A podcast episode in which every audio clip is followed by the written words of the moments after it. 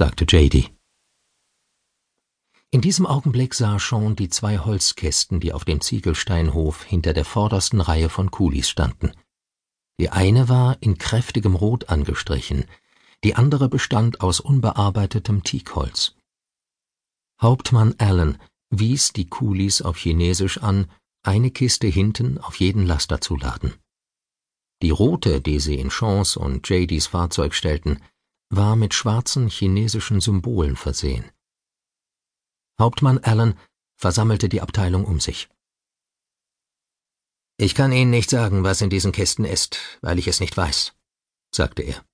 Aber was es auch ist, es ist wichtig, und unser Befehl lautet dafür zu sorgen, dass es in Chingwangta, der Hafenstadt bei Camp Holcomb, ankommt. Wenn wir dorthin kommen, wird die SS President Harrison auf die Kisten warten. Sie ist das letzte amerikanische Linienschiff, das noch in China ist.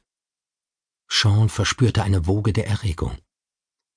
Es sind ungefähr 320 Kilometer dorthin, fügte der Hauptmann hinzu. Wir werden die ganze Nacht durchfahren. Sie sollten wissen, dass die japanischen Truppen die Straße möglicherweise schon an mehreren Stellen abgeriegelt haben, also seien Sie jederzeit wachsam. Als sie sich zum Losfahren fertig machten, rief der alte Mann Hauptmann Allen vom Rand des Hofs aus zu. Tränen liefen über seine Wangen. Beschützen Sie sie mit Ihrem Leben, rief er in seinem leiernden Tonfall. Der hat leicht reden, meinte JD. Was meinen Sie, was in den Kisten drin ist? fragte Sean. Nicht schwer genug für Gold, antwortete JD. Aber die rote Kiste ist die wichtigste. Entlang der Strecke kamen sie an Tausenden von chinesischen Flüchtlingen vorbei, die sich in der eiskalten Dunkelheit von Peking wegbewegten. Einige wenige Glückliche fuhren alte, mit Kohle angetriebene Laster und Autos, andere saßen auf Ochsenkarren. Die meisten der Flüchtlinge waren jedoch zu Fuß unterwegs. Als sie etwas mehr als die Hälfte der Strecke nach Camp Holcomb zurückgelegt hatten, setzte Regen ein.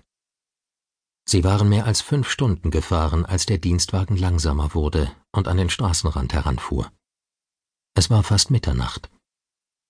Hauptmann Allen stieg auf der Beifahrerseite aus und kam durch den Regen zu ihnen zurück. Sean ließ das Fenster herunter. Füllen Sie Ihre Feldflaschen auf, während wir auftanken, sagte er, und schalten Sie die Lichter aus.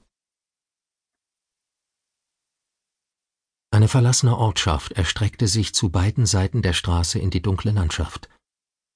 JD öffnete eine große Papiertüte und nahm eine Handvoll chinesischer Rosinen heraus steckte sie in den Mund und begann zu kauen. Du gehst zuerst pinkeln, sagte er, und siehst nach den Reifen. Sean ließ den Tornister mit den Splittergranaten auf dem Sitz, nahm die Thompson und stieg aus dem Führerhaus auf den schlammigen Boden.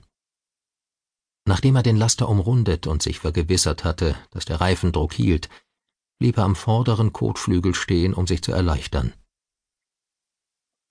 Ein weiterer Soldat bewegte sich zwischen den Lastern und füllte die Feldflaschen der Männer aus einem 20-Liter-Kanister.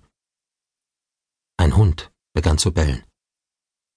Ein paar Sekunden lang war der Hund ruhig und fing dann wieder an, aufgeregter diesmal. Plötzlich hörte das Gebell auf. Sean zog den Spannhebel an der Thompson zurück und legte eine Kugel ins Magazin ein. Ein paar Augenblicke später trat die schemenhafte Gestalt eines Mannes aus einem der verdunkelten Gebäude. Der Mann schwankte ein bisschen, als er auf den Dienstwagen des Hauptmanns zuging. Sean sah, dass der Mann etwas in den Händen hielt. Es schien eine Rauchfahne hinter sich herzuziehen. Eine Japsenmine, schrie JD. Knall ihn ab! Sean legte die Thompson an und feuerte eine kurze Salve ab. Die Kugeln schlugen in der Brust des Mannes ein, und ließen ihn nach hinten taumeln.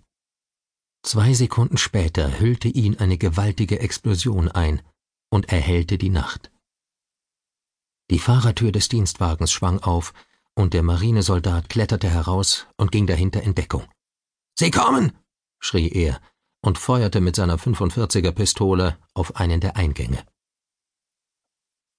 Ein Nambu-Maschinengewehr eröffnete vom Dach eines der Gebäude das Feuer auf sie.